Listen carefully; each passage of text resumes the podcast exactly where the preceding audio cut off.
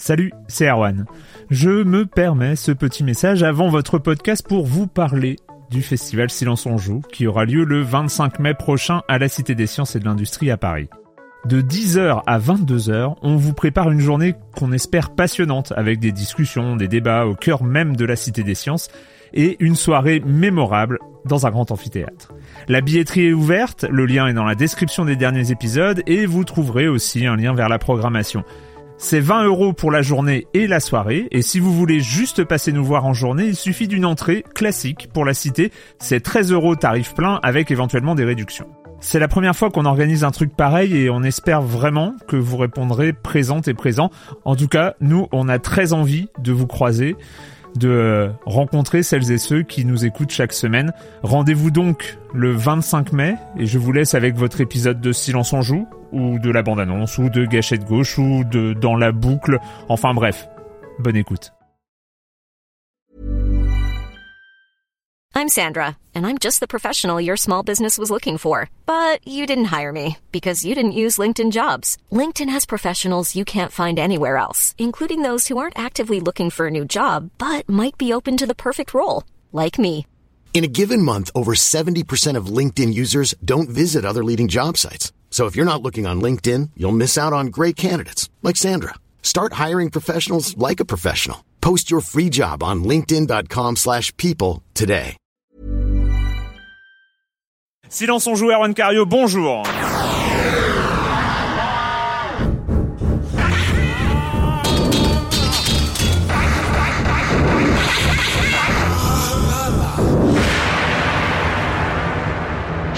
Oui, aujourd'hui, euh, chers auditeurs, nous sommes donc à Muséo Games pour parler de la question intéressante, le jeu vidéo est-il un objet culturel?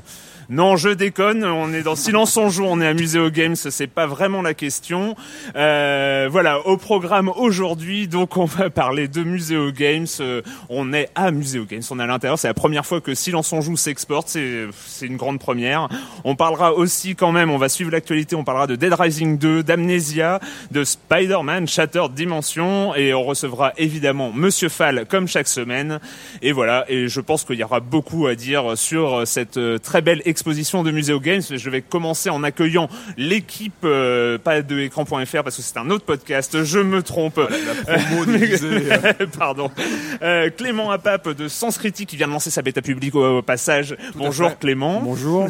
Et Patrick Helio de Rogamer.fr. Bonjour Patrick. Bonjour Erwan. Alors je sais pas si vous ressentez la même chose, mais il y a une atmosphère ici, c'est quand même Ah, il y a une atmosphère. très particulier d'être entouré de, de, de, Et de en ces plus, bécanes et, de... et en plus, cette émission est en public. donc euh, Merci, merci.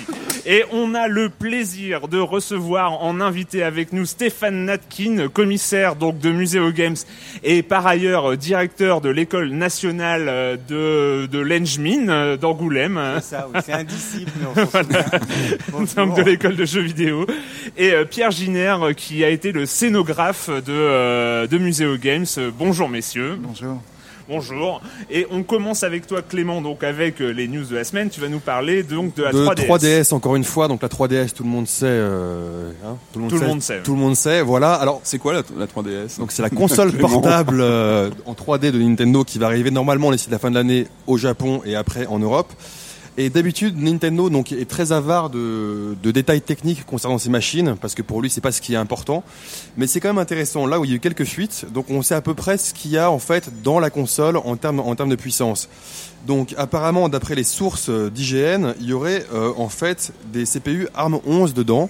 Ce qui équivaut en fait, c'est les CPU qui étaient donc les, les processeurs qui étaient dans le premier iPhone ou ceux qui étaient dans le Zune HD. Donc c'est pas des processeurs extrêmement puissants.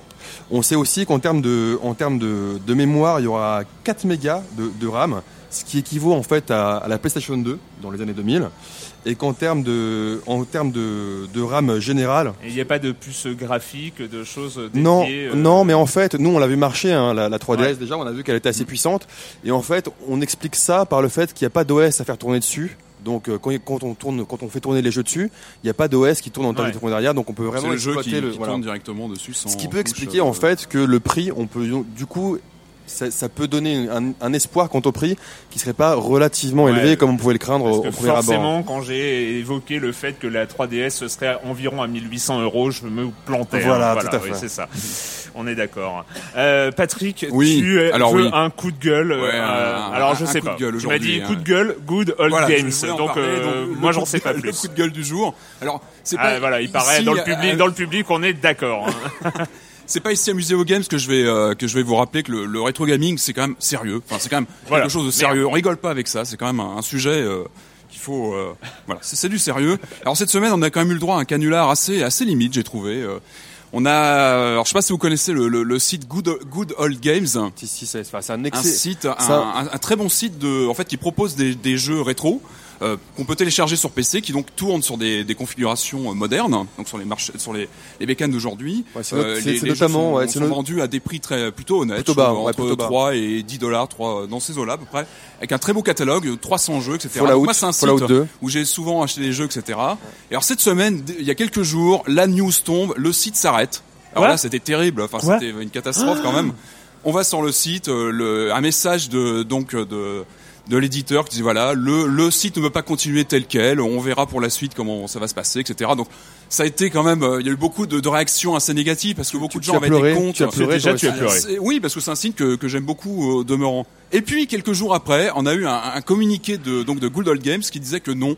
En fait, non, c'était juste un effet d'annonce pour euh, expliquer qu'une nouvelle version du site allait arriver, euh, etc. Et, euh, et voilà. Donc, on a eu ensuite sur le sur le site un, un mea culpa entre guillemets des, des- des- de l'équipe qui disait voilà, on est peut-être allé un petit peu fort sur le sur l'annonce, etc. Donc voilà, l'histoire finit bien parce On- que le site on sent que ça existe touchait Patrick. toujours. Ah, mais, euh, coup de Le gueule. hein. Oula, oula, toujours. oula. Maintenant, c'est le procédé que j'ai trouvé vraiment limite de voilà d'annoncer euh, de façon très euh, Ouais, c'est le timing après noir sur blanc, mauvais, voilà ouais, que le site était coupé, alors que bon voilà c'est voilà c'est bon.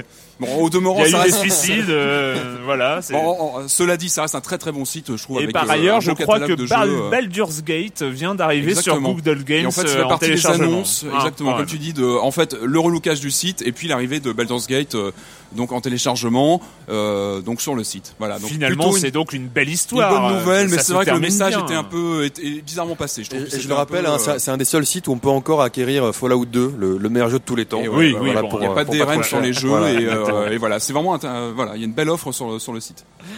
Alors, le com des com de la semaine dernière, donc je rappelle, c'était euh, Metroid Other M euh, au programme, euh, entre autres. Alors, il y a un utilisateur qui s'appelle le Tchut, qui a écrit sur Metroid, j'ai juste regardé le test sur No Life et écouté celui-là. Bah, je trouve quasiment dommage qu'il y ait une histoire. Pour moi, c'est plus l'ambiance qui fait le point fort de Metroid. Là, j'ai l'impression que l'ambiance change beaucoup.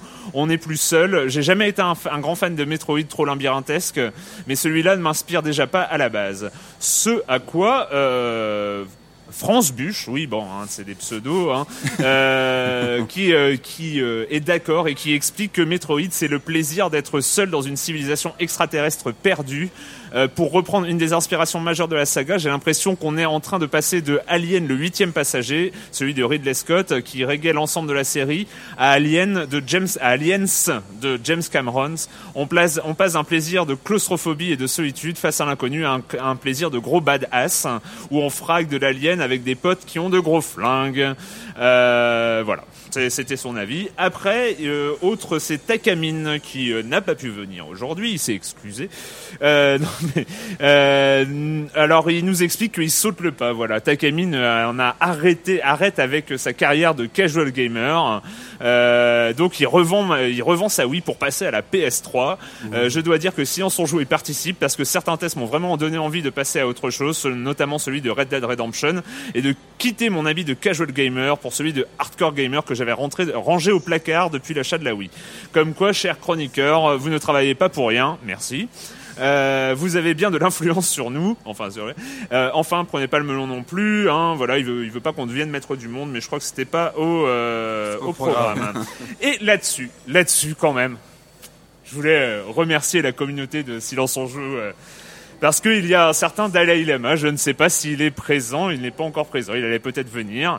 Euh, Dalai Lama qui pose la question. Pourquoi la PS3 plutôt que la 360 Ah, Ah bah oui, ça c'est. euh, Parce que, à part le Blu-ray, la PS3 n'a clairement aucun avantage sur la 360. ah bah alors là c'est la Et porte voilà. ouverte. Et là, moi, je dis bravo. je dis bravo. Euh, partir, euh, partir sur une guéguerre des consoles dans les forums de Silence on joue. C'était jamais arrivé encore. Ça, non mais ça a été un... Alors Clément, Clément, parle-en-nous, toi qui as été à Gamecult, tu oui, connais ce phénomène Non, non, euh, non, effectivement, euh, voilà. Donc moi, moi, qui, comme vous le savez peut-être, j'ai- j'ai créé Gamecult. Et, euh, et à l'époque, effectivement, c'est tous ces trolls. tout- donc ça, ça, c'est comme des débats qui existent depuis très longtemps. hein. Mega Drive, Super Nintendo, ST Amiga, on a Atari, connu des, voilà, des affrontements difficiles. On va dire que récemment sur Xbox PS2 et Xbox 360 PS3, c'est un peu une catastrophe. Donc nous, nous à l'époque, même sur Gamecult, on avait fait un forum poubelle. On avait le forum, le forum guéguerre des consoles. voilà, on l'avait appelé forum poubelle. Et donc c'est c'est vraiment là. Enfin, c'est c'est assez spécifique quand même. Hein. C'est Voilà, et donc cette spécificité est arrivée jusqu'à nous. Hein. Donc euh, Ouais. merci, euh, merci, Merci beaucoup Dalai Lama. euh, Dalai Lama. hein. Euh, voilà pourquoi la PS3 plutôt que la 360. Et oui, parce que il faut savoir qu'il y en a, je ne sais pas s'ils sont présents ici, il y en a qui ont répondu à cette question, hein, qui sont partis euh, en, en vrille. Oui, mais non, mais parce que la PS3, tu comprends, il y a un Blu-ray, mais en fait. Ah, Est-ce que c'est pas une sorte de, de consécration Live, quelque en part fait- pour le forum d'avoir eu au moins une fois ce Alors oui, une fois c'est une qui- consécration, deux fois c'est une catastrophe. Voilà, donc attention à la c'est, suite. on est d'accord. On va relancer Ouais. la guerre Amiga ST parce que c'est toujours pas résolu et euh, il faut revenir là-dessus parce que il y a des choses qui ont été dites à l'époque qui, qui étaient vraiment déplacées. Je suis bien d'accord. hein. C'était le com des coms de la semaine dernière.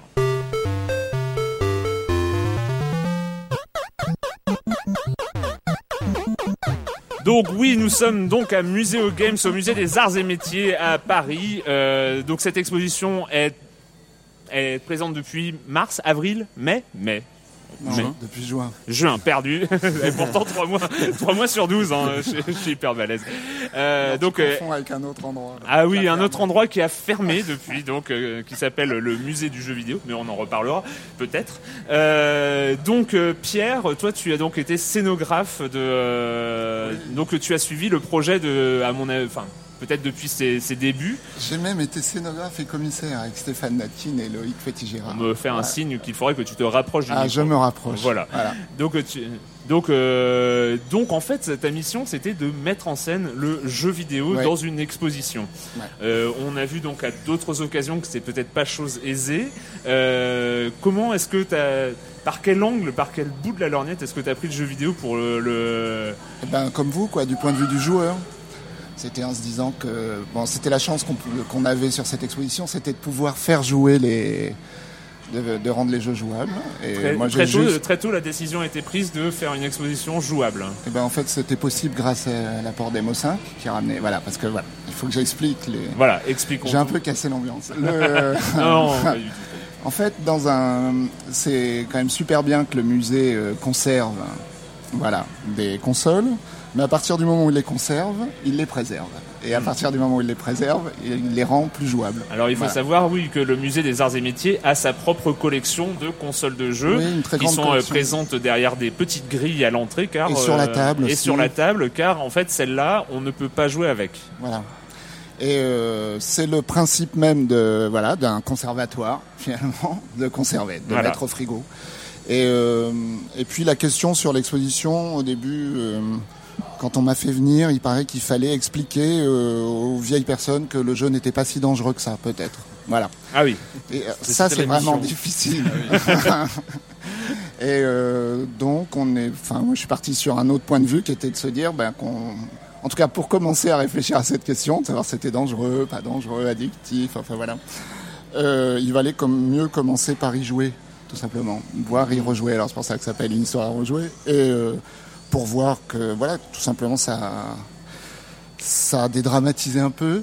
Et euh, oui, parce que c'était quand même très inquiétant. Il y aurait pu y avoir des tonnes de sauvageons qui arrivaient ici avec des, des bières Oh et des mon pizzas. Ah. qui se seraient installés, qui auraient tout pété, bien sûr, parce qu'ils détestent les musées. Et euh, voilà. Et en fait, c'est pas ce qui s'est passé. Et là, le principe, c'est justement de fabriquer juste un lieu pour accueillir euh, le fait de jouer à des jeux vidéo, qui est un truc euh, qui quand même commence à durer un peu. Et, euh, et à partir de ce moment-là, de retravailler autrement sur le fait de commencer à dire ce que c'est, euh, d'interviewer des gens, de, des gens qui viennent de partout, à la fois qui peuvent être les collectionneurs de MO5, comme des, des super spécialistes, des sociologues, des, mais des gens, et de faire que jouer et s'informer, ou en tout cas s'instruire, enfin je sais pas comment on dit, Euh, ça se fait pas en même temps. C'est comme vous dites, euh, quand tu joues pas, qu'est-ce que tu fais? Bah, tu fais autre chose.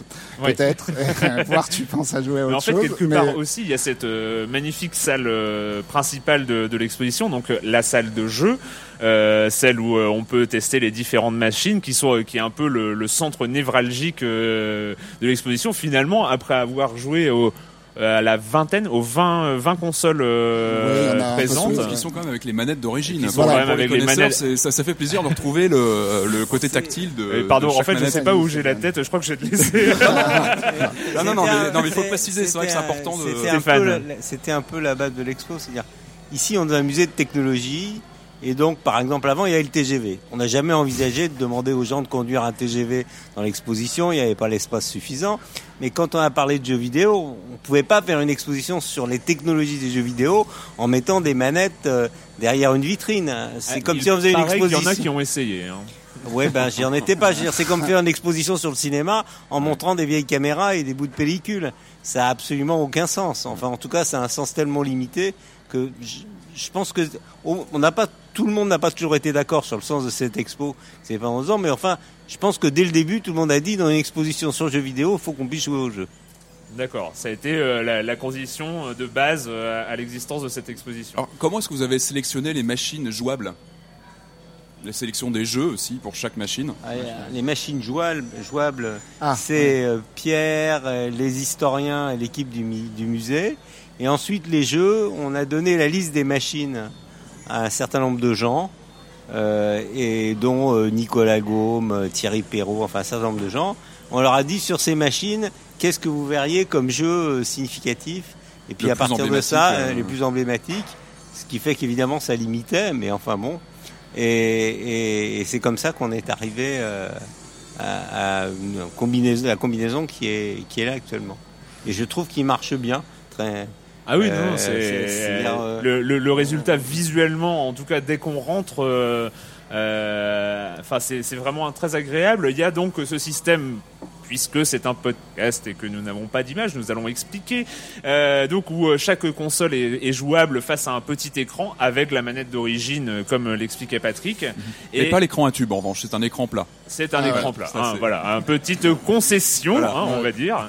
Euh, et le résultat est en même temps projeté sur un écran géant derrière le joueur.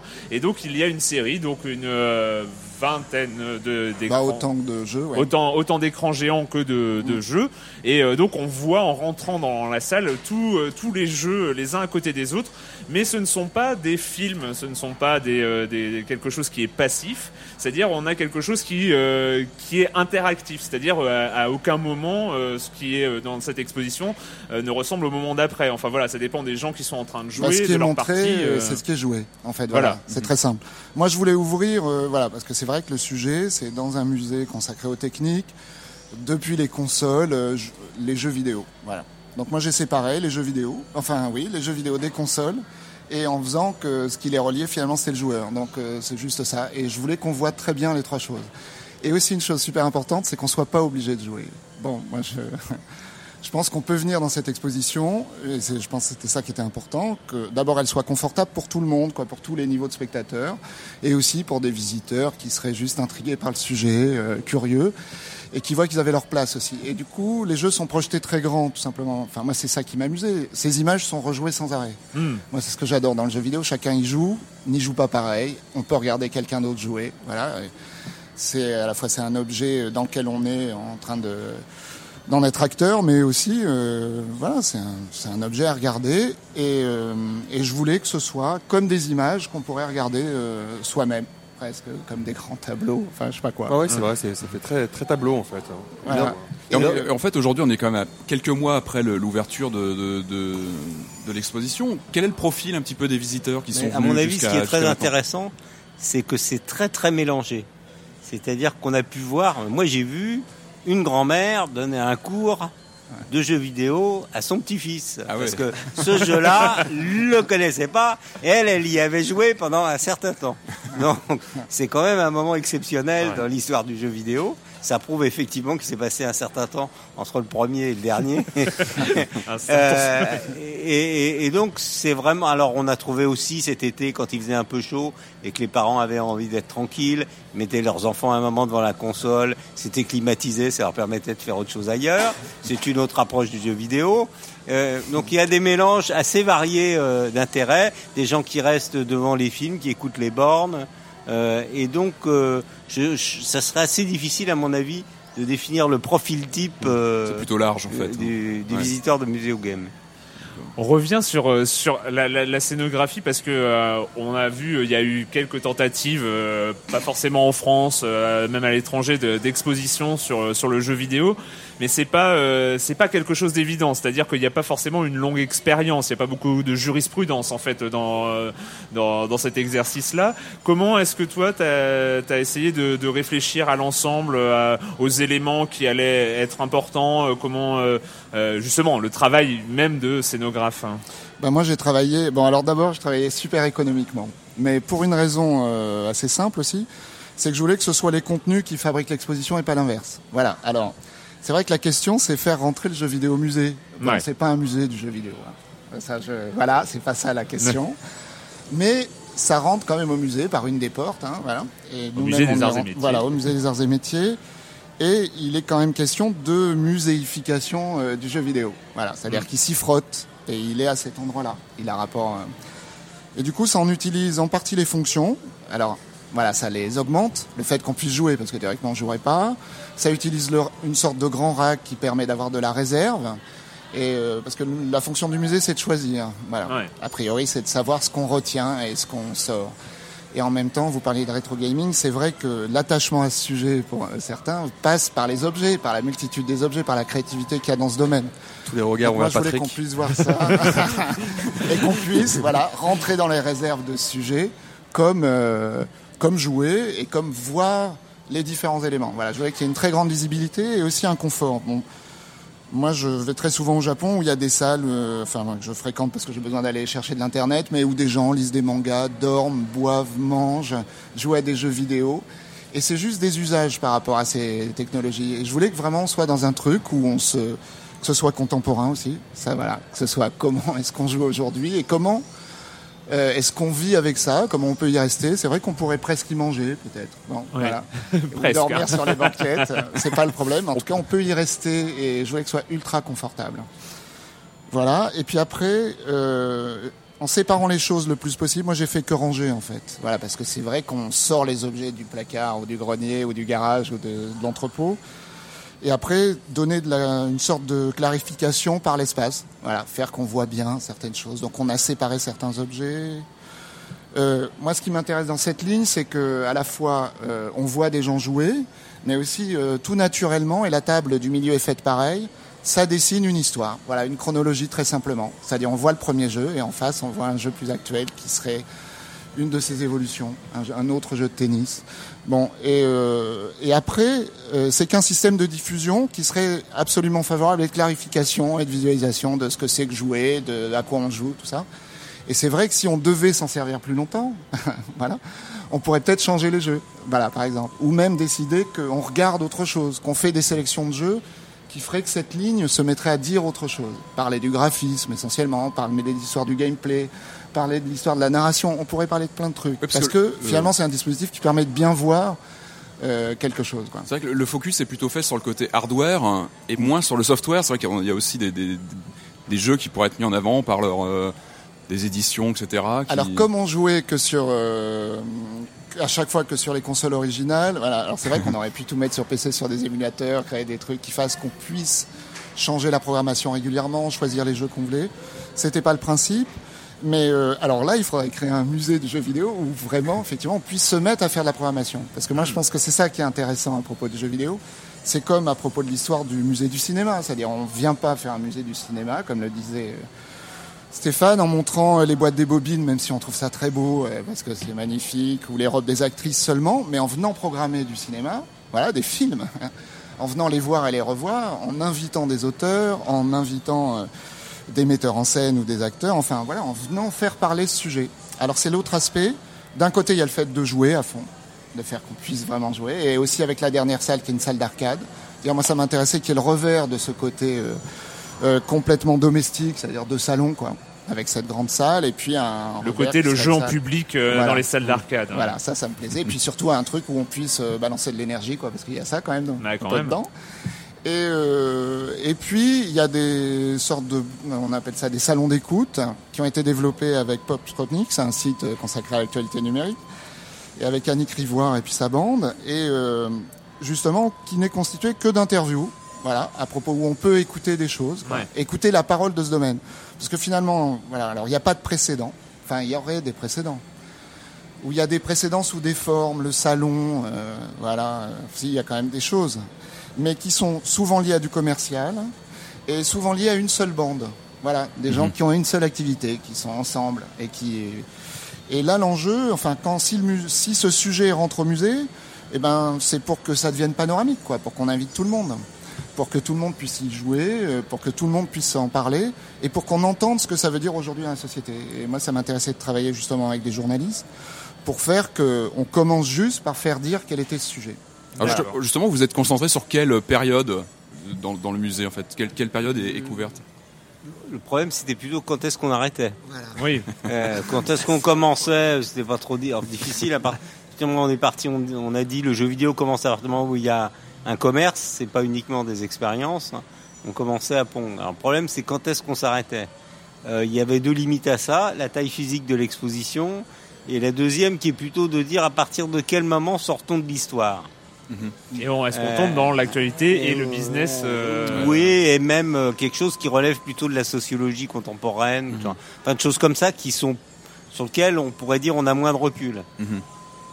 Il a été décidé qu'on s'arrêtait euh, avec l'appar- l'apparition de, de la Xbox, par exemple, La première Xbox Euh, Donc Ouais, la génération génération, précédente voilà, hein. euh, en disant peut-être que c'est le moment effectivement où il commence à y avoir un vrai, un vrai tournant par rapport au contenu. Euh, et par contre, on, est, on ne rentre pas dans ce qui constitue quand même à l'heure actuelle le cœur du jeu vidéo, c'est-à-dire le casual, de la révolution du jeu vidéo, le casual gaming et la dématérialisation des contenus. Euh, Donc vous ne parlez pas de Farmville.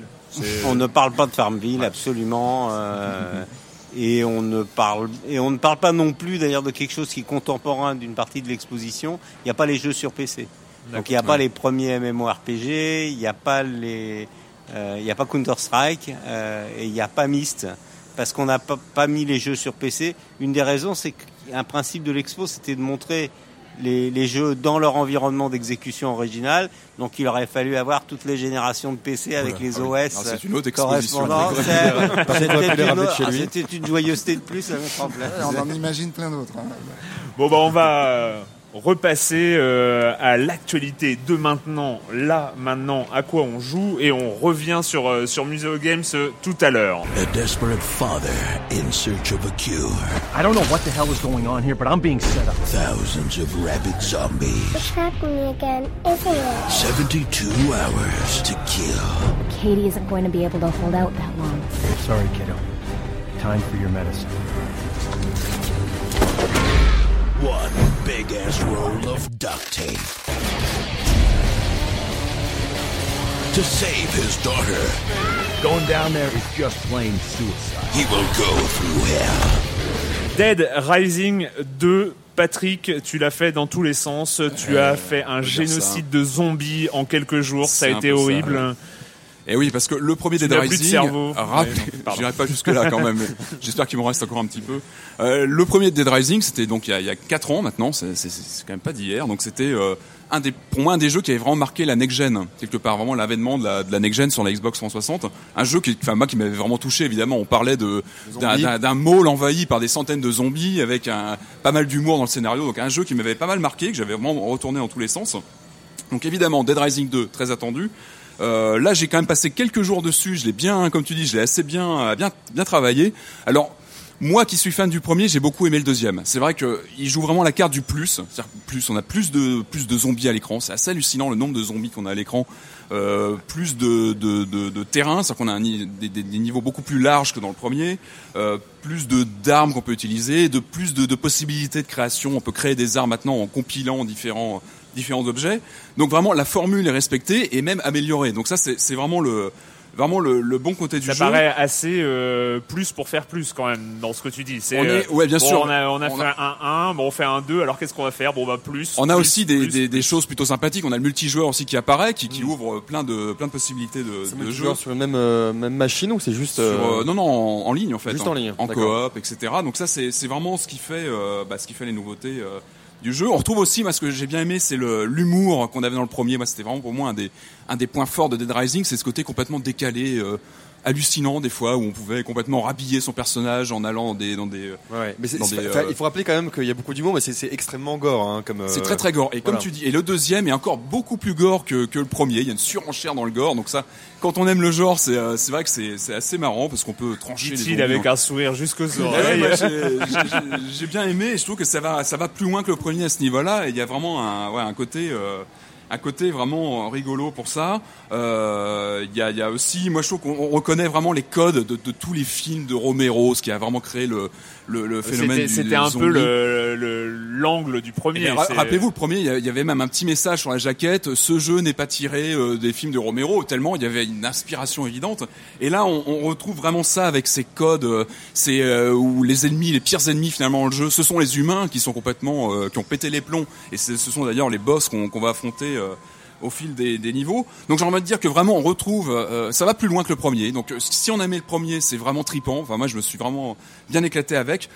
La durée de vie est assez importante parce qu'on retrouve, c'est important de le souligner, comme le premier, ce- ce- ce- cette construction assez originale où en fait l'action se passe sur plusieurs jours en temps réel. C'est-à-dire que Hmm. des événements, des missions peuvent être euh, enclenchées, on les fait ou on les fait pas, mais le temps est Mais limité sur, sur chaque mission. C'était néanmoins un défaut que, pour, pour certains, c'était un défaut du Par premier. rapport ouais. au premier qui avait un problème de, de système de sauvegarde. Là, on a trois sauvegardes possibles. Donc euh, voilà, si on plante une mission, on peut toujours reprendre une sauvegarde. Donc c'est un petit peu plus euh, plus sympa de ce côté-là. Donc il y a toujours ce côté qui, qui apporte une vraie tension dans le jeu. C'est-à-dire qu'on on enclenche une mission, on la loupe, tant pis, on continue, on va voir autre chose. Mais on sait qu'on n'aura pas forcément tout débloqué, etc. Donc ça, ça je trouve que c'est vraiment important. C'est assez missions, original dans, dans euh, le jeu. missions, tu parles de missions, mais euh, Alors, c'est euh, tuer des du zombie. missions, quoi. c'est- Enfin, bah voilà, on est euh, hein. évidemment, on est un petit groupe de survivants. Le but souvent, c'est d'aller chercher quelques survivants qui se sont cloîtrés dans un des commerces euh, et de, de les ramener dans un point de sauvegarde. Euh, donc ça, c'est toujours présent. On a évidemment des boss qui sont euh, qui sont qui sont toujours là. En revanche, il y a toujours cette maniabilité que moi je trouve un peu raide, qui est toujours euh, un des, des- qui était déjà un souci sur le premier et qui là est toujours là. Donc ça, euh, notamment lorsqu'on conduit des, lorsqu'on pilote des, des véhicules, c'est pas c'est pas forcément très fluide et et ça c'est euh, ça c'est un peu dommage. Euh, donc voilà, donc on, on, on a tu conseilles. Enfin, t'as l'air. moi, euh, moi, ouais. je, je tripe bien dessus. Je trouve qu'il est, il a, il a. Mais il faut aimer le premier. C'est vrai quand on a aimé le premier, le deuxième est vraiment un prolongement intéressant. Maintenant, j'ai envie de dire que voilà, cette construction est assez originale au niveau de- du temps réel, qui apporte vraiment une tension et euh, qui, qui, qui, qui mérite qu'on voilà, qu'on qu'on- qu'on essaye le jeu. Si euh, je crois qu'il y a une démo qui qui d'être tombée, je crois, euh, une démo jouable. Ah non, c'était un. Je crois qu'il y a des niveaux. Voilà, de. Il y a un, un prologue Il y a un qui est. prologue qui coûte pas Un très cher. sur cher. le Et- XB, là. Et je crois que Capcom Voilà. a annoncé voilà qu'une suite euh, arrivait aussi avec euh, D'accord. avec euh, donc la suite de l'aventure en Dead téléchargement. Rising 2, on reste dans une thématique euh, un peu similaire, en tout cas euh, côté euh, horreur, voilà, mais pas vraiment parce que là on Ouais, c'est- part dans c'est- le flippant. C'est hein, assez, c'est c'est- ça le voilà, c'est c'est assez différent. En fait, c'est c'est les, alors ce que je note mes petites notes, voilà, c'est les Suédois de Frictional Games qui avaient déjà fait les, les Penumbra. Ils ont fait un, un jeu qui est, euh, qui est à la fois pour moi et pas pour moi, parce que comme, comme les auditeurs le savent, euh, moi j'ai assez C'est peur, hein, voilà, dans voilà, les jeux vidéo. hein, c'est- Et ça, c'est juste le jeu le, le plus Ah, flippant. faut que tu essaies Dead Euh, Rising 2 aussi alors. Ouais, ouais, mais Dead Rising 2, ça va. C'est, tu, enfin, moi j'ai joué au prologue en fait où Ouais. voilà, tu, tu éclates les C'est têtes. plus grand guignol. Là, Amnesia, c'est assez différent. Alors, c'est un jeu pas indépendant, mais c'est un, c'est un jeu qu'on trouve pour 15 euros sur Steam. Donc, il y a, il y a déjà il y a une démo de disponible. C'est un jeu où en fait c'est très, euh, c'est très Lovecraftien dans, dans, dans l'esprit. D'ailleurs, le, Ah oui, quand ça. même, oui. D'ailleurs, C'est- pour- c'est pour- très très. pour, le- pour l'anecdote, le, le, le moteur du jeu s'appelle le HPL Engine. Donc, c'est, voilà. Oui. Et quand même, c'est voilà, c'est il, rend hommage au jeu. Alors en fait, c'est un moi, jeu. même euh, Lovecraftien, limite appel, appel de Cthulhu pour ceux qui connaissent Ouais. donc euh, le jeu de rôle, avec des, euh, une logique de santé mentale, Tout à fait. de, C'est que de barre de vie. Tout à enfin, fait. voilà, tout à c'est- fait. Donc ah c'est- ouais. c'est un FPS, donc c'est un jeu vu à la première personne, mais c'est pas du tout un FPS tel qu'on les connaît. On n'a pas des armes, et on va pas, on va, on va pas, on va pas détruire les ennemis. On n'a pas d'armes. Voilà. Voilà. Ça simplifie le débat en même on temps. hein. on n'a pas d'armes et en fait le but c'est quand on est poursuivi par voilà par ces par ces monstres qui peuvent qui peuvent arriver. Le but c'est- de fuir de, de se cacher dans l'ombre le temps, le, le, le temps que, bah voilà, qui, qui nous oublient et, et qui repartent à leur, à leur Ce que j'ai beaucoup aimé, moi j'ai fait le, le tout début hein, du jeu euh, hier quand tu m'en as parlé, tu m'as dit il faut absolument qu'on en parle. Et euh, ce que j'ai beaucoup aimé, c'est euh, contrairement à, à la majorité des jeux vidéo, c'est euh, la première fois où il y a un ennemi qui arrive, il y a un gros message ne regardez pas trop longtemps votre ennemi. Pardon. Ah ouais, Ouais. Parce que voilà. Donc, euh, c'est, en fait, il y a quelque chose dans l'eau qui saute, qui arrive, et toi, tu es censé regarder ailleurs. Ah, C'est-à-dire qu'on n'explose tu- pas les ennemis à coups de tronçonneuse, de Non, comme dans Rising. C'est voilà. pas du tout Le- le le- même. en fait, euh, le but c'est qu'on a deux jauges de vie. C'est ça, c'est c'est ça qui est intéressant et très Lovecraftien. Donc on a la jauge de vie, donc physique, Voilà. et la jauge de santé mentale. Et donc tout le but, c'est que quand on fuit un ennemi, donc il faut le, il faut le fuir, il faut se cacher dans l'ombre pour pas, voilà, pour pas qu'il nous repère. Mais en même temps, faut pas trop rester dans l'ombre. Parce qu'on a peur du noir. Parce que si on reste dans l'ombre, voilà, et à ce moment-là, c'est très très bien fait, c'est-à-dire que c'est un jeu vraiment d'immersion, c'est qu'on on s'entend respirer, on voit, on voit, on voit le, on voit le, enfin les, les, les murs qui se rapprochent, Quand, la, quand la santé mentale baisse, il y a une espèce de système de déformation de la vision, les murs qui, oui, c'est ça, c'est ça, les murs Ouais. qui se rapprochent, l'image qui devient courbe. Euh, dans le noir, un casque sur les oreilles, C'est une catastrophe. c'est une catastrophe. Hein, voilà. C'est une catastrophe. Moi, Enfin, j'ai. moi, moi, j'ai vraiment beaucoup de mal. Et en même temps, c'est un excellent jeu, ce qui montre en fait ce qu'on- peut faire avec juste des idées. Parce que techniquement, bon, il est bien, il n'y a pas de problème, mais il n'est pas non plus, voilà, c'est pas au niveau de ce qu'on voit aujourd'hui dans le FPS. Euh, c'est vraiment un jeu, un jeu d'immersion. C'est un jeu d'immersion. Et, et, et moi qui, qui ai déjà peur dans Doom 3, là, voilà, on a, on a quand même, on a quand même du mal à avancer. j'ai- oui, j'ai ce même problème avec les jeux d'horreur en FPS. Déjà dans un FPS classique, c'est une catastrophe. hein. Genre euh, moi, quand, quand je dois buter un mec qui est loin, je me cache derrière le mur, je regarde s'il est là, je me replanque. Enfin bon, c'est une horreur. Et euh, là, oui, dans, Donc dans là, voilà. Amnesia, Alors, c'est très, voilà, très ju- juste pour juste pour finir dessus, il y a quelques petites énigmes, donc c'est c'est pas juste on avance. Il y a des énigmes, mais il y a des moments, euh, il y a des moments très très très très très flippants. Donc euh, en tout cas, voilà, je le conseille à tout le monde. Il est Sur pas très cher. à 15 euros. Il est 15 euros et il y a une démo hein, pour ceux qui veulent qui veulent regarder. euh, Alors pour montrer que bon, hein, j'ai j'ai quand même fait, j'ai quand même moi aussi je joue bordel. Euh, non, c'est juste, euh, j'avais prévu de, de parler de Dead Rising 2, mais malheureusement moi mon ma galette n'a pas fonctionné euh, dans la console. Donc j'ai pris le jeu d'à côté qui s'appelait, euh, qui s'appelle Spider-Man Shattered Dimension, Dimension, euh, où là je n'avais absolument aucun espoir de quelque sorte euh, que ce soit. J'imagine le Erwan blasé qui un jeu intéressant. Enfin voilà, euh, Spider-Man est un personnage intéressant quand il est en comics et encore, euh, mais. Mais là, il s'en euh, sort plutôt bien euh, ce jeu. Eh ben, euh, écoute, euh, voilà, bah. 5-6 heures plus tard, euh, j'ai euh, ouais, j'ai dû euh, revoir un peu mon, mon opinion. Alors voilà, c'est pas forcément le grand jeu, mais par rapport à mes espérances initiales, hein, on va dire, Tes noms euh, mes non-espérances. C'est un jeu, c'est un jeu ouvert comme. euh, Non, pas du tout. non. C'est euh, en fait on, a, on incarne Spider-Man dans euh, quatre euh, dimensions parallèles. Donc euh, le Spider-Man, euh, l'Ama- Amazing Spider-Man, Ultimate avec son costume Venom euh, dont il est protégé quand même, hein, pour, pour ceux qui connaissent, Euh, un Spider-Man futuriste 2099 ou quelque chose dans le genre, et euh, le Spider-Man noir euh, qui est une alternative Spider-Man euh, dans les années 20. D'accord. Euh, et finalement, il y a quatre gameplays euh, assez différents. Enfin, euh, le Ultimate, c'est le futuriste, se ressemble un petit peu parce que c'est très orienté baston. Le Amazing, c'est Baston, genre beat'em all, ouais, euh, beat'em all. Le Amazing, c'est beat'em all, énigme, euh, voilà. Il y a des boss, on, euh, chaque niveau. euh, alors c'est assez long, c'est très très long. Chaque niveau, euh, c'est presque une heure de jeu. Tu Euh, dis ça comme si c'était un. non, un défaut, non, en mais c'est- très étonnant. Enfin, moi, j'ai été Ouais. très étonné par ce. Donc ce aujourd'hui, c'est étonnant d'avoir des niveaux Ouais, qui sont. et euh, il y a la- l'aspect Spider-Man noir qui est très très euh, inspiré de euh, des euh, missions d'infiltration de Batman Arkham Asylum ouais, où ouais. on doit euh, choper les gens euh, sans qu'ils nous voient, etc. Enfin, c'est même du, euh, du plagiat total à certains moments. Euh, mais voilà, c'est alors j'irai pas jusqu'à dire que c'est un jeu, euh, un grand jeu, mais si on le voit passer en occasion, qu'on hésite euh, d'ici quelques mois, euh, pourquoi pas? Enfin, Franchement, les 15 euros euh, seront pas des les 15 euros en occasion ne Ah, seront c'est pas dans perdus. longtemps alors. euh. Voilà, c'est dans le. Oh, quoique, hein. tu sais, ça va vite hein, maintenant le jeu vidéo. Euh, voilà, et ben on va recevoir maintenant euh, Monsieur Fall comme chaque semaine et sa chronique jeu de société.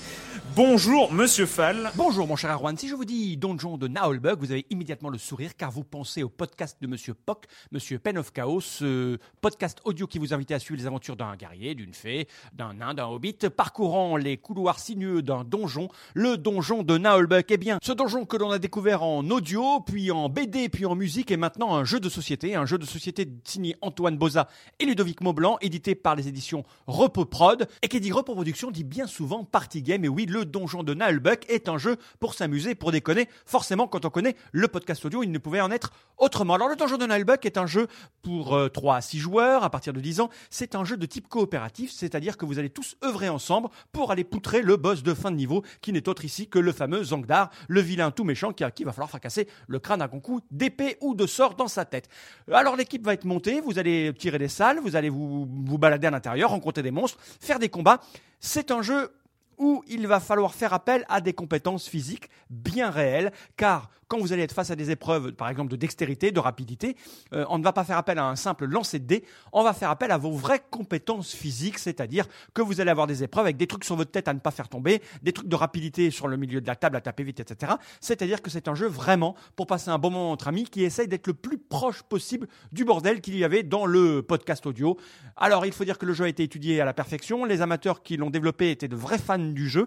Ils ont travaillé en étroite collaboration avec Monsieur Pock, avec John Lang, l'auteur du podcast. Ils ont utilisé les graphismes de la BD avec le- l'accord bien sûr consenti. Et au final, j'ai pu discuter avec euh, l'auteur principal de Donjon Nullbuck et il est très satisfait du produit final. Il pratique ça avec ses amis, et il se marre beaucoup. Alors après, il faut bien sûr aimer les jeux de type coopératif, ce qui n'est pas tout à fait mon cas. Je suis pas très fan des jeux coopératifs. Je suis pas non plus super fan des jeux où on doit faire le tour de la table en courant. Mais, mais je dois dire que j'ai vu des parties avec des gens qui se poilaient très très fortement au donjon de Nullbuck. Voilà, le jeu vient d'arriver en boutique là maintenant tout de suite. Le donjon de Nullbuck, un jeu signé Antoine Beza et Ludovic Maublanc aux éditions Repos. Un jeu pour 3 à 6 joueurs à partir de 10 ans. Les durées sont à peu près une soixantaine de minutes.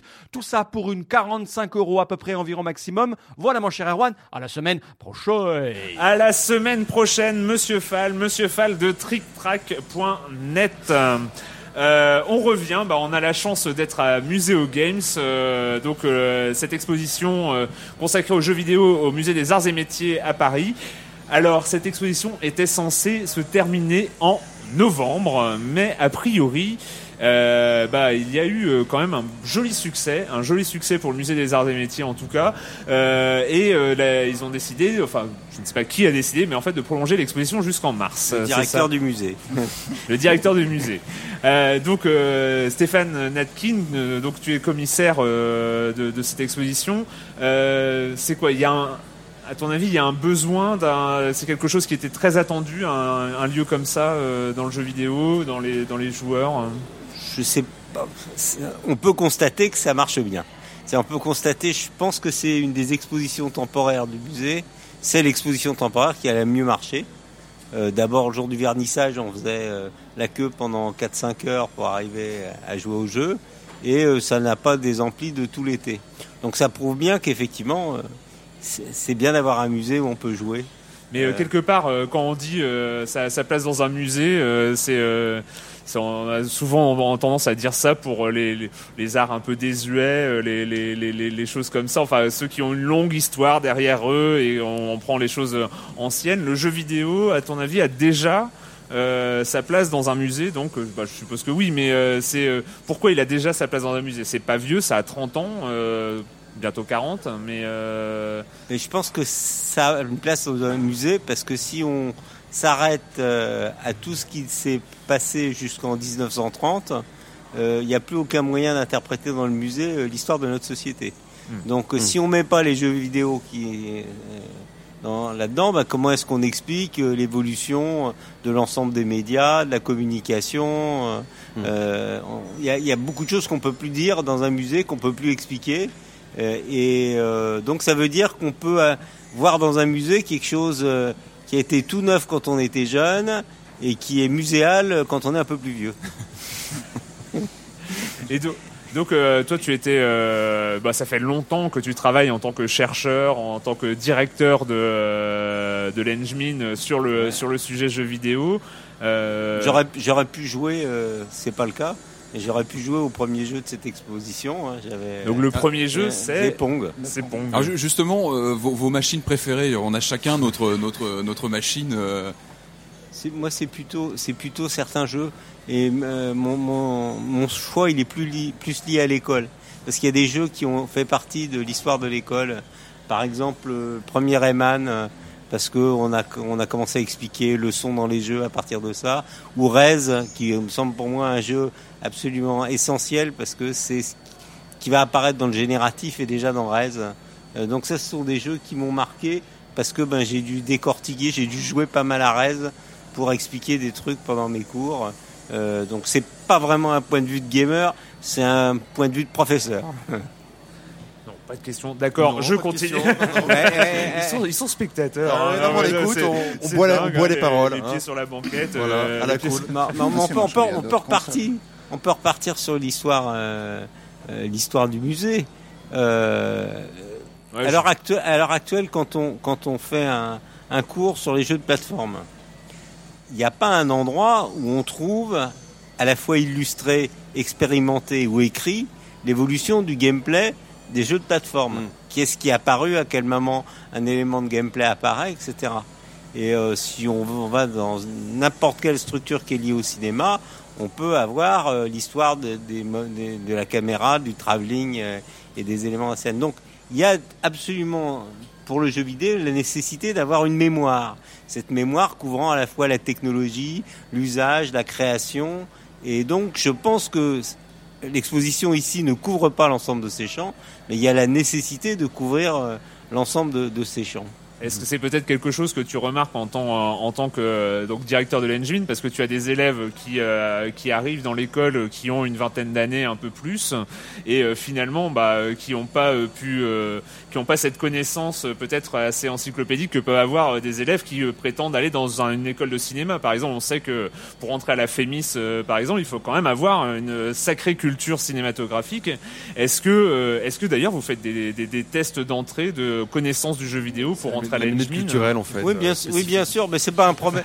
C'est pas un problème culturel. Effectivement, quelqu'un qui ne joue pas aux jeux vidéo peut pas rentrer dans une école de jeux vidéo. Quelqu'un qui va jamais au cinéma ne peut pas rentrer dans une école de cinéma. Euh, et donc, euh, c'est évident qu'on demande aux gens quel est leur rapport au jeu, quels sont les premiers jeux, le dernier jeu auquel ils ont joué, tout ça. Mais c'est plutôt, bien entendu, qu'un passionné de jeux vidéo a été regarder hein, une partie de l'histoire de jeux vidéo. Mais il n'a pas, il pas justement un aspect critique ou muséographique ou d'analyse de tout ça euh, nu- nulle part. C'est-à-dire, il est obligé de se la faire. Euh, pour reprendre l'exemple du jeu de plateforme, euh, Thierry Perrault a fait un cours sur l'histoire du jeu de plateforme. Il a dû la monter de toutes pièces. Et, il, faudrait pouvoir mettre à un endroit, ben on va faire, pour reprendre ce que disait Pierre, on va faire toute une ligne sur le jeu de plateforme. On va pouvoir jouer euh, euh, du premier Mario jusqu'à Shadow of the Colossus, euh, toute une série, et au-delà, euh, toute une série de. de Non mais de ça jeux- fait juste rêver en fait. Euh, C'est-à-dire qu'on Eh, imagine c'est l'exposition Muséo Games, euh, une, une salle comme ça par genre et euh, par grand genre du jeu vidéo. Dans un immeuble, en- euh, dans- avec, euh, et, euh, Ouais, non mais c'est ça qu'il faudrait. ouais, ouais, dans, dans ce que tu expliques, c'est ça. ça, ça serait pas un peu- ça serait pas impossible à faire. Et puis on pourrait renouveler euh, justement le point de vue au bout d'un certain temps. Qu'est-ce qu'est-ce- qu'est-ce que c'est qu'un jeu de raquette Est-ce qu'il y a un rapport quelconque entre Pong et, et, Et Top Spin, un- qui est- qui est là, qui sur là. Est-ce qu'il existe encore un rapport à part le fait qu'il y a des raquettes et des balles qui n'ont pas tout à fait la même forme dans les deux cas? Euh, Il n'y a pas eu de, trop de difficultés parce que je suppose que, vu, vu que puisqu'on est au CNAM, que c'était des financements publics, il n'y a pas eu de difficultés euh, par rapport, euh, justement, une peur par rapport aux jeux vidéo ou, euh, Ben, il y a- alors, il y a- on est au dixième anniversaire de remise en état du musée. Donc, il, il y avait une volonté au départ de choisir un sujet qui était justement qui rapprochait le public du musée, pour montrer que dans un musée, on monte pas uniquement la première machine à vapeur, parce que euh, il y, a, qu'il y a des choses qui existent qui, qui renvoient à notre vie courante. Il y avait une justification au CNAM puisque l'école nationale des jeux c'est en fait un institut du CNAM et qu'il y a un labo ici où il y a une trentaine de gens qui travaillent autour du jeu. Donc le fait de faire une exposition sur le jeu vidéo n'a pas posé vraiment de problème. Ce qui a posé du problème, là où tous les commissaires ont dû intervenir, c'est quel était le sens de cette exposition. Est-ce qu'on décortiquait l'in- l'intérieur des consoles? Est-ce qu'on montrait des jeux? Est-ce que c'était fait uniquement pour euh, euh, les rétro gamers Est-ce que c'était fait pour les gens qui voulaient lire tout ça Et comme bien l'a bien expliqué Pierre, euh, il a essayé, et on l'a tous soutenu, de faire une exposition qui couvrait ces différents, ces différents aspects. Et euh... non, pardon. Ah, J'imagine qu'à terme, l'objectif, ce serait de créer un musée permanent du jeu vidéo. Voilà. Il y, a- il y a plein de gens qui réfléchissent à ça. Exactement. En Et particulier- sur- sur- surtout depuis peut-être euh, depuis aussi ce succès, le succès de cette exposition Muséo Games, ça doit commencer à, à s'agiter un peu partout. Euh, oui, oui, ça s'agite un peu partout, ça c'était absolument exact. en particulier, il y a une réflexion qui est menée au ministère de la Culture sur l'idée de faire un véritable musée de jeux vidéo. Encore faut-il trouver le sens qu'on va donner à ça. L'angle et le. L'angle, c'est-à-dire que moi, personnellement, mais c'est mon point de vue, euh, un musée qui alignerait uniquement la technologie, euh, c'est pas suffisant. Mhm. Et, par exemple, il y a des choses qu'on voit pas ici qui sont indispensables. Comment on fait un jeu? Alors, comment on fait un jeu? Ben, On peut demander à des gens, mais comment on faisait un jeu il y a, il y a 30 ans? Eh oui. Quels étaient les dispositifs, la technologie de production? Ouais. Ici, on ne vous montre pour envoyer au cinéma le le, final, film, ouais. on vous montre pas la caméra, Mhm. on vous montre pas le chef-op, on vous montre pas les, les- les- et donc si on faisait un lieu, il faut aussi cette réflexion sur le système de production, du- l'économie aussi.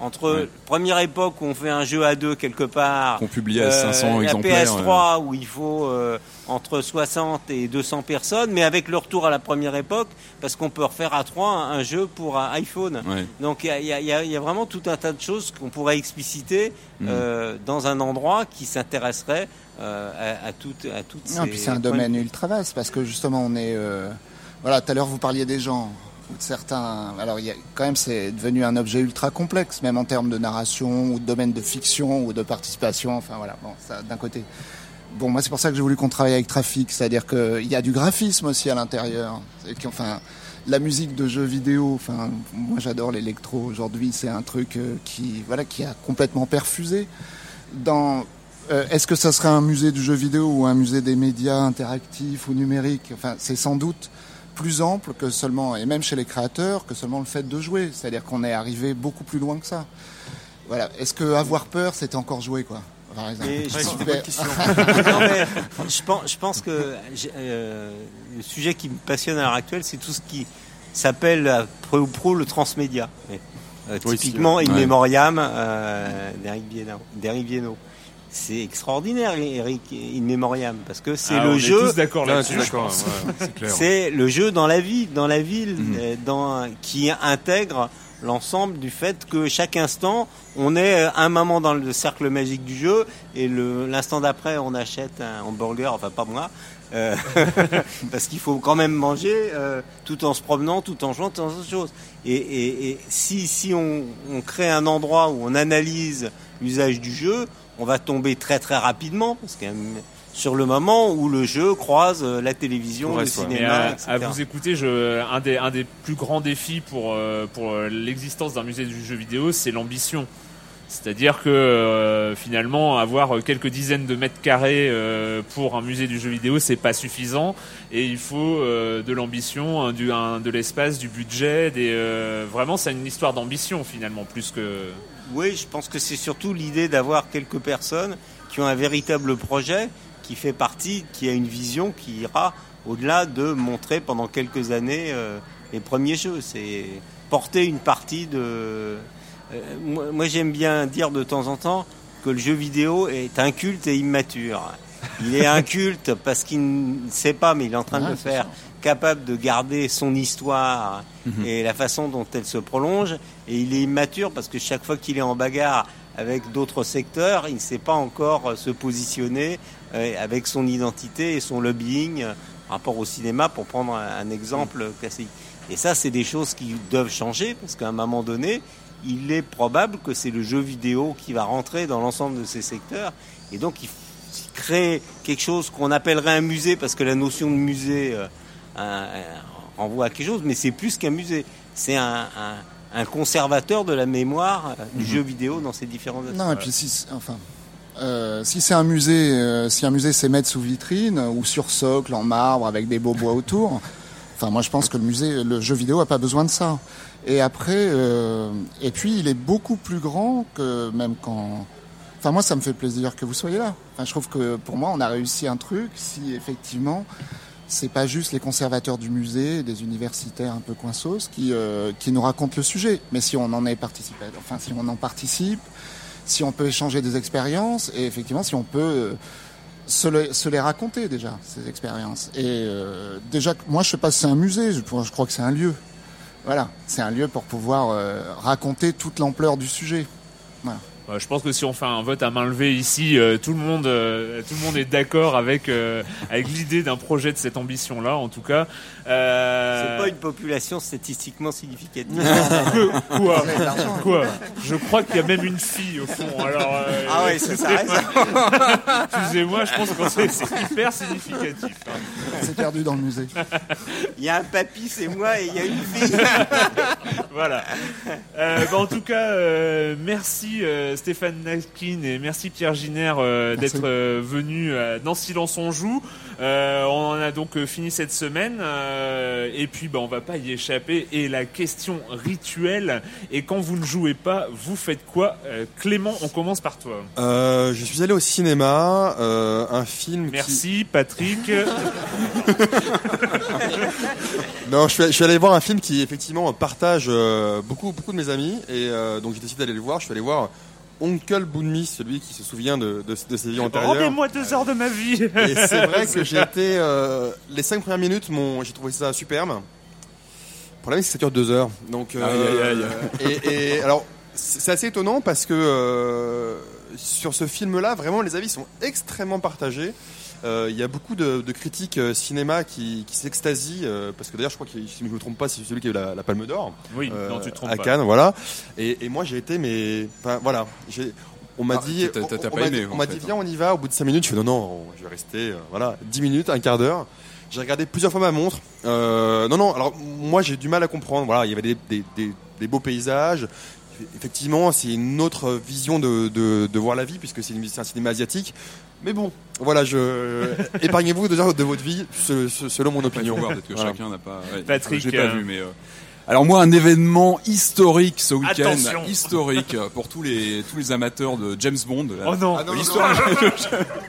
ouais, je vous en ai déjà touché deux mots, mais j'y suis allé, j'y Oh suis non, allé. non, Donc euh, donc ça. c'était ce week-end un événement historique, il faut le dire. Moi, je euh, la ville de Chantilly en fait organisait pour les 25 ans de Dangereusement Vôtre, qui est quand même un des, des meilleurs de la série quand même. Enfin, selon, euh, se- se- selon Patrick Un Non, événement Patrick, non, historique, non. historique. Non, non, euh, à je peux pas te laisser dire ça. Je peux- il, faut, il faut quand même. que alors, à savoir une journée spéciale, il y avait la visite du château Chantilly où a été tournée une grande partie de, de une certaine partie du film, et puis surtout le, le moment culte de, de cette journée du samedi dernier, c'était la projection du film euh, dans l'hippodrome, là où ont été tournées euh, là aussi euh, certaines scènes. Donc c'était un moment. Avec euh, Grace Jones. ou- et non, en réalité pas là. En revanche, on a quand même eu la présence de John Glenn, le réalisateur de l'époque, et de Rémi Julien qui avait fait pas mal de qui avait fait les, les cascades mythiques du film. et donc c'était ouvert à tout le monde Euh, non, c'était sur invitation. Il y a eu, je crois qu'il y avait 1200 personnes qui étaient là, et euh, donc voilà, moi c'est la première fois que je voyais ce, c'est quand même, c'est un de mes films préférés de la série sur grand écran, C'est la projeté. pire bouse de- qui soit, quoi.